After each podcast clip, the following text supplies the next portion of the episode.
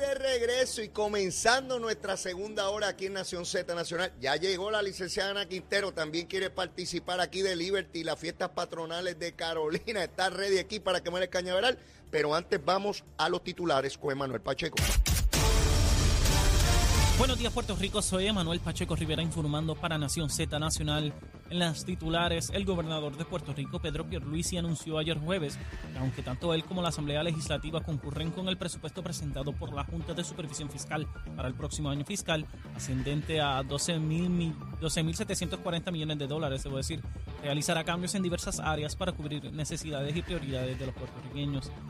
Por otra parte, el presidente de la Cámara de Representantes, Rafael Tatirto Hernández, solicitó ayer jueves la renuncia de todos los miembros de la Oficina del Fiscal Especial Independiente y sostuvo que el caso que presentaron en contra de la legisladora del Movimiento Victoria Ciudadana, Mariana Nogales, fue motivado por una agenda político-partidista.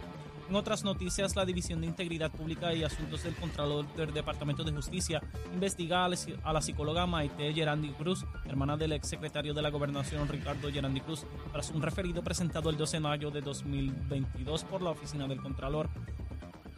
Una auditoría reveló supuestas facturaciones de la psicóloga al Departamento de Corrección y Rehabilitación que confligían con lo facturado a otras dependencias gubernamentales. Hasta aquí los titulares, les informó Emanuel Pacheco Rivera. Yo les espero en mi próxima intervención aquí en Nación Z Nacional, que usted sintoniza a través de la eh, emisora nacional de la salsa Z93. Hablándole claro al pueblo. Nación Z Nacional, soy Leo Díaz. Buenos días a todos. Leo Díaz, en Nación Z Nacional, por la Z. Y comenzando, como dije, nuestra segunda hora aquí en Nación Z Nacional. Estamos en Plaza Carolina, en la tienda Liberty. Aquí es que está, esta es mi compañía, ¿sabes? De celular, en casa, de internet, toda la cosa.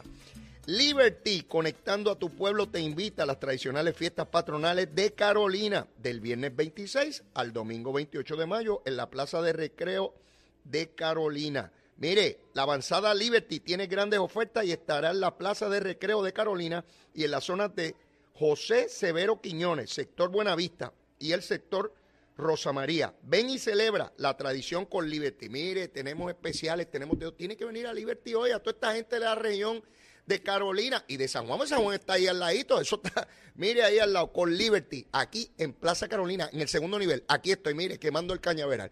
Y está conmigo la licenciada Ana Quintero, como todos los viernes. Ana, ¿cómo tú estás? Muy bien, gracias a ti, gracias por la invitación, ¿verdad? Me hiciste a, hacer ejercicio hoy. Pero ¿cómo que te hice hacer ejercicio? ¿Por qué tú dices eso? Porque llegamos hasta acá, hasta Ah, ¿viste? ¿Viste qué tronco de tienda? Aquí hay de todo. Igual que tú, pues yo tengo también. Ah, tú también eres de Liberty. Todos somos de Liberty, la mejor compañía. Ahí. Mira, si tú supieras que en la zona donde yo vivo, allá en Caimito, ya Liberty está poniendo eh, eh, la, nueva tecnología de fibra óptica. Así que ya mismito vamos a estar en lo último en la avenida con Liberty, como tiene que ser. Así que estamos bien contentos de estar aquí con toda nuestra gente de Liberty. Mira, Ana, vamos a hablar de política. Tú sabes que nosotros no nos gusta hablar de política, ¿verdad? No, hablamos, hablamos de... Bueno, también hablamos de hacer guiso. El otro día te pusiste a cocinar en medio del programa. Sí, yo te, pero Ana, te pedí un menú y te pusiste a cocinar, que se echa aquello con lo otro. Y yo, ¿qué es esto? Mira, Ana, hoy la prensa da cuenta, por, por expresiones de los mismos dirigentes del Partido Popular, de que apenas tienen el 50% de la reorganización del partido. Y bueno, no estaría mal si estuviéramos en el año 2022, pero estamos en el año 2023. Estamos a solo unos días de que la comisión empiece ya todo el andamiaje de mover el calendario para habilitar el proceso de primaria y que el Partido Popular no tenga la que la esté en 50%, que los principales municipios no tengan candidatos, eh, pues yo, yo lo planteo aquí porque lo plantean los propios líderes del Partido Popular como una situación urgente y peligrosa, Ana.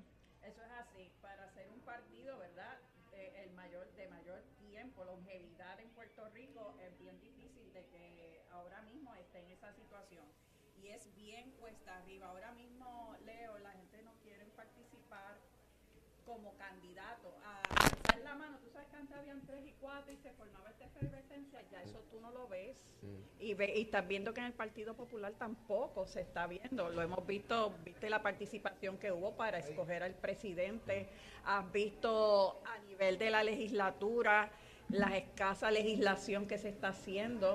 O sea, es una situación bien difícil y no solamente para el Partido Popular, o sea, vean todos los partidos la situación de los, eh, de los constituyentes, los votantes que están reacios a lo mismo, a lo mismo. Hay que hacer un cambio eh, ves los partidos emergentes que lo único que hacen es que eligen uno para la Cámara, uno para el Senado y ellos no van a los pueblos, ellos no van nada, para decir que tienen presencia y que están haciendo algo y que están haciendo ruido. Pero fuera de ahí, el único partido que ahora mismo ha, destacado que está eh, reorganizado un 100% es el Partido Nuevo Progresista. Así que tenemos que ver qué va a pasar en las próximas elecciones, cómo se va a comportar el electorado ante esta situación que tenemos. Ciertamente, esta elección representa eh, un experimento, digo yo, particularmente con lo que ha venido sucediendo en las últimas dos elecciones, no solamente por la baja en participación electoral, menos electores, toda la cosa, sino por este fenómeno de los candidatos independientes, de los partidos nuevos, eh, si, si van a superar lo que ha sido la trayectoria eh, histórica en Puerto Rico, donde estos partidos nuevos lo más que llegan es dos ciclos electorales y desaparecen. Ese fue el partido del Coquí, el partido de Nampadilla, Renovación, y en fin, tantos otros. está en pleno proceso de descubrir si en el 2024 permanece el sistema de cinco partidos o aumenta, porque, porque no sabemos aumentar, eh, en, la, medida en que electores pues voten por, esos partidos. Ahora, lo que sí está clarísimo, más allá de cualquier otra discusión, es que de todos esos cinco partidos, el único que promueve la igualdad y la estabilidad es el Partido Nuevo. Eso es así. Los demás partidos no. Es que el único, los dos únicos partidos ideológicos, el Partido Nuevo Progresista y el Partido Independentista, son los únicos dos ideológicos. Los demás lo que promueven es seguir administrando la colonia y quejarse, pero no promueven nada sobre estatus. Solamente esos dos partidos y la mayoría la tiene el Partido Nuevo Progresista porque la gente cree en la estadidad y creen que la unión permanente es lo mejor para Puerto Rico. Y lo vimos en la votación a la pregunta de estatus sobre estadidad sí o no el 52.6% eh, votó en favor de ella, aun cuando los candidatos a la gobernación sacaran menos votos. Quiere decir que ya el elemento de, resolver el problema del estatus va cobrando ventaja ya mayoritaria eh, eh, en este proceso. Obviamente no se dio adelante el proceso plebiscitario que se esperaba en el Congreso, en la Cámara está estancado, los republicanos no lo quieren mover, le tienen pánico a un Estado puertorriqueño que sea demócrata, porque ya, ya eso se cristalizó de esa forma allí. Romper eso no va a ser sencillo, Ana. No, para nada, para nada. Y tú has visto eh, noticias recientemente que a, que a puertorriqueños le piden ni que pasaporte porque no quieren reconocer, y esa es parte de, eso, de, esa, de esa situación de los republicanos, el no reconocer a los puertorriqueños como ciudadanos estadounidenses. Y es una situación bien difícil y eso lo están haciendo para eso mismo, para que la gente no crea en la estadidad para Puerto Rico, para que los americanos no fomenten, no fomenten, perdón, allí mismo en los Estados Unidos el beneficio que es tener a Puerto Rico de Estado. Habrá que ver cómo ese liderato congresional se va moviendo. Eh, yo creo que uno de los retos que tiene el movimiento estadista es ver cómo pueden penetrar las barreras del Senado Federal, que es tan complejo, no solamente para el asunto del estatus nuestro, para cualquier asunto es bien difícil mover el Senado Federal y, en el caso de Puerto Rico, pues ver que están básicamente empate republicanos y demócratas en el Senado, pues hace toda esta situación eh, más difícil. Eh, sé que se ha radicado el proyecto de la Cámara, está un poco lento, por no decir casi detenido, los coauspiciadores, uno hoy, mañana otro pero no, no parece moverse mucho. Ricardo Rosselló tiene ahora el ex gobernador en el mes de junio, tiene otra avanzada de esta en la toma del Congreso. Eh, el gobernador de Puerto Rico anticipó la probabilidad de ir a ese viaje. Todo está en espera, pienso yo, de la delicada salud del padre del gobernador, ¿verdad? Que, como todos sabemos, pues está muy, pero en extremo delicada su salud. Así que esperemos verá que pueda salir de, esa crisis. En caso de que, esté convaleciendo, es complejo que el gobernador pueda salir de Puerto Rico. Pero nada, eh, volvemos. Está el Partido Popular en esa situación, el Partido Nuevo Progresista eh, reorganizado.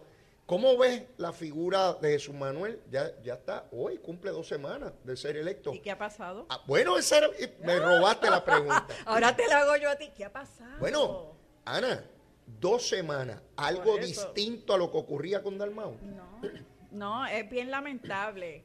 y yo te voy a darle el beneficio de la duda. Ajá. Yo no creo que el 100% de la responsabilidad es de, es de Jesús Manuel. Ajá. Lo que pasa es que tiene un partido roto. Y tú vas donde una persona, mira, ven para acá, ayúdame, vamos para la cuestión del partido. No, yo no puedo. Nadie se quiere comprometer, incluyendo a los mismos que, que lo retaron, ¿verdad? Que estuvieron en la, en la controversia eh, de elecciones. Algunos de ellos le ha dicho públicamente, Jesús Manuel, estoy aquí, te voy a ayudar. Tampoco. Entonces, ¿qué querían? ¿El bien para Puerto Rico, el bien para su partido o el bien personal para cada uno de ellos? Cuando tú vienes aquí, que es los viernes, o vienes al programa, yo repaso esta misma pregunta. La hicimos el viernes pasado. ¿Qué ocurrió la primera semana? ¿Qué ocurrió la segunda semana? Yo vuelvo a insistir. Bajo las circunstancias extremas que se encuentra la colectividad, lo que debió haber hecho al día siguiente, casi sin descansar, es, esta es la agenda. Sobre los casos del alcalde de Ponce, de Mayagüez y Trujillo, esta es la determinación. Suspendido, ta, ta, ta, ta, ta, ta. Sobre las reformas o las enmiendas de- electorales, esta es mi posición. Prevalezca o no, Ana, pero tú tienes que ver a alguien ahí Eso es diciendo así, algo. Pero eso lo hablamos la semana pasada, que yo te dije que hay mu- la mayoría de los políticos, no voy a decir que todos, pero la mayoría, yo quiero este puesto, quiero el de alcalde, quiero el legislador y eso, y cuando llegan se sientan, ¿y ahora qué hago? No tienen el próximo paso ya adelantado, y eso es lo que atrasan los trabajos. Después, por ejemplo, hay muchos alcaldes que le echan la culpa al gobernador, que él no ha hecho nada. Pero usted fue con una agenda y ya sabía a qué puerta tocar, qué hacer, cuánto dinero más o menos necesitaba para hacer tales o más cuáles obras, para ponerlas a, marcha- a, a correr. Ninguna. Esa es buena. Cada vez que un alcalde se queje, PNP o popular, ¿ah? Claro, en términos No, no, importa el alcalde que sea, hay que preguntarle, ok, no le han dado eso. Y dígame cuáles gestiones usted hizo conducentes a obtenerlo, ¿verdad? Sí, Porque no he sí. sentado allí en la alcaldía esperando que baje de un mono, de un palo. Eso es, lo que, eso es lo que pasa, no te digo que en todo, porque hay muchos alcaldes súper eficientes y podemos mencionarlo. Sin duda. Pero hay alcaldes que gane la alcaldía, se sientan. ¿Y qué se hace? ¿Y para dónde Usted cojo? fue a la legislatura, usted fue al departamento de la vivienda, usted fue al departamento de, de- de servicios contra aquello, contra lo otro, porque tú tienes que hacer unas gestiones y poder decir, mire, después de todo este esfuerzo, después de todas estas promesas, después de todos estos compromisos, no cumplieron. Pues entonces, pues, vale, vale. Pero esperar a que las cosas, bueno, de, ahí me llevas al otro tema. Está el gobernador señalando en un mensaje de ayer que eh, vio lo que propone la Junta de Supervisión Fiscal en el presupuesto y le parece que la cantidad fantástico. Que hay dos renglones que le preocupan y que va a seguir la comunicación. Uno, el dinero de la universidad, que sea mayor. Y dos, el dinero para los municipios. Correcto. Él está claro de que eh, no podemos seguirle cortando dinero a los municipios. Este, pero, pero Ana, tiene que surgir una responsabilidad. Ayer Jorge Colbert me decía, Leo, te voy a traer el jueves que viene un informe de la Junta de Supervisión Fiscal donde detalla el número de piscinas que hay en Puerto Rico sobre las cuales no se paga contribución sobre la propiedad. ¿Tú puedes creer eso? Que la Junta tenga el detalle de la cantidad de piscinas que se han que hecho y no se... dinero que está ahí, Ana, que se debe. Sí. Entonces, por cuestiones políticas, ah, no lo cobro. Ah, bueno, pues no cobremos nada. Mira, yo puedo ir a pedir que me lo cobren y no saben cómo cobrarlo. Ah, Mira, mira esa, mira esa. Porque lo- Te lo los sistemas, los sistemas no, ¿No saben, están? no, no están. No están, no saben cómo, cómo valorarlo, no saben nada. O sea, el sistema no lo tienen preparado para eso.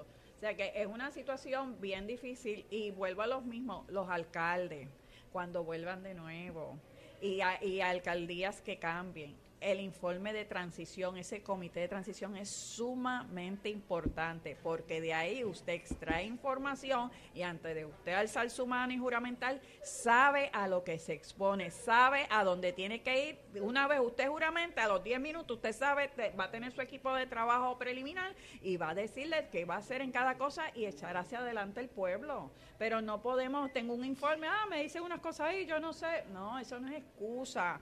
Y, y yo los quiero mucho y los aprecio y es un paso bien fuerte el que una persona salga de su zona de confort a manejar un pueblo que no es nada de fácil, es un 24/7, que se van hasta tu casa, te llevan las quejas allá, a tu esposa, a tus hijos y todo. Y sé que eso es una situación bien difícil, pero tienen que ponerse las pilas para cuando lleguen ya ustedes tener un cuadro bien hecho y saber hacia dónde va el pueblo, su rumbo. Ayer el- la senadora Rodríguez Bebe, de Proyecto de Dignidad, llevó a cabo una vista pública sobre un proyecto que regula o requiere consentimiento de los padres para o tutor de una niña menor de edad para procurarse un aborto. El secretario de Justicia estuvo allí y al final de la vista el secretario pues pareció más no un secretario, sino alguien dando una opinión personal sobre algo y que no quiten derecho y toda la cosa. Y creo que cometió un error porque le dio espacio a la senadora Rodríguez Bebe para decir que ahora este gobierno quiere tener a las niñas abortando por ahí, una cosa de loco. De hecho, tienen una conferencia de prensa ya mismo para otra vez poner esto fuera de contexto. Y le sugería a, una persona a quien yo respeto mucho, Domingo Emanuel, y porque cuando era analista político los, todos los sectores decían que era tremendo, ¿verdad? Pero ahora como es secretario, ahora fabrica casos, ¿no? Así es la opinión pública en Puerto Rico. Pero bueno, con eso hay que vivir. Y el que no le guste, pues que no se meta, porque así de caliente es. Pero creo, Ana, que cuando un funcionario, sea el secretario de Justicia quien sea, tiene que despojarse de su criterio personal y tiene que ir allí con el Estado de Derecho. No se trata de favorecer un grupo u otro, es la Constitución y las leyes. Y tú estuviste en el Departamento de Justicia. Tú sabes cuál es eh, la dinámica que hay, que hay que desarrollar y uno no se puede dejar arrastrar por el político. Y en el área de legislación, que era la medular en eso. Eh, exacto. Tú, no puedes permitir que ni uno ni otro te lleve al campo político. Tú tienes que mantenerte en, en el campo jurídico de lo que es la Constitución y la ley ¿Qué es lo que se debe legislar? Tú les dices, mire, puede llegar hasta aquí o puede llegar hasta acá. En la política pública lo establecen ustedes, ustedes son los legisladores, yo no soy legislador. Ahora yo les digo, no pasen de aquí porque es inconstitucional. Es Pueden llegar hasta acá. Es correcto. Y, tú estuviste allí. Eso es así. Eh, y estuve con, varios secretarios y en el área de legislación, que pues me tocaba acompañar a los secretarios a, la legislatura. Bastantes veces te vi allí. Y con quien empecé fue con el ahora hoy gobernador, eh, cuando fue secretario de Justicia, eh, es bien importante eh, la determinación de la, exposición del Departamento de, Justicia es estrictamente legal. A veces uno quiere comentar otras cosas, ¿verdad? Porque le nace. Yo, yo no podría ser secretario de Justicia. Pero, exactamente. Yo no, puedo. Pero esas nos tenemos que. Ni juez, ni juez. Yo no soy para ser juez uno se tiene que morder la lengüita sí, no puedo. y no hacer ese tipo de expresión públicamente y más que se estaba grabando. si usted en privado con su con su gente, familia hace una expresión, eso es de usted único y exclusivamente, pero como secretario, citado como secretario, es bien importante y la figura no es, y no es difícil llevarla. La Constitución dice esto, lo que el Tribunal Supremo ha interpretado con relación a esto es esto. Actualmente el Código Civil establece que las menores de 16 años se pueden hasta casar y eso, y si ustedes quieren cerrarlo o ampliarlo, ojo, que va a ser con el consentimiento para el matrimonio de, eh, menores de edad. ¿Ve? Y tú vas llevando esa conversación. ¿Hasta dónde, hasta dónde es el perímetro? a dónde usted va, ajá.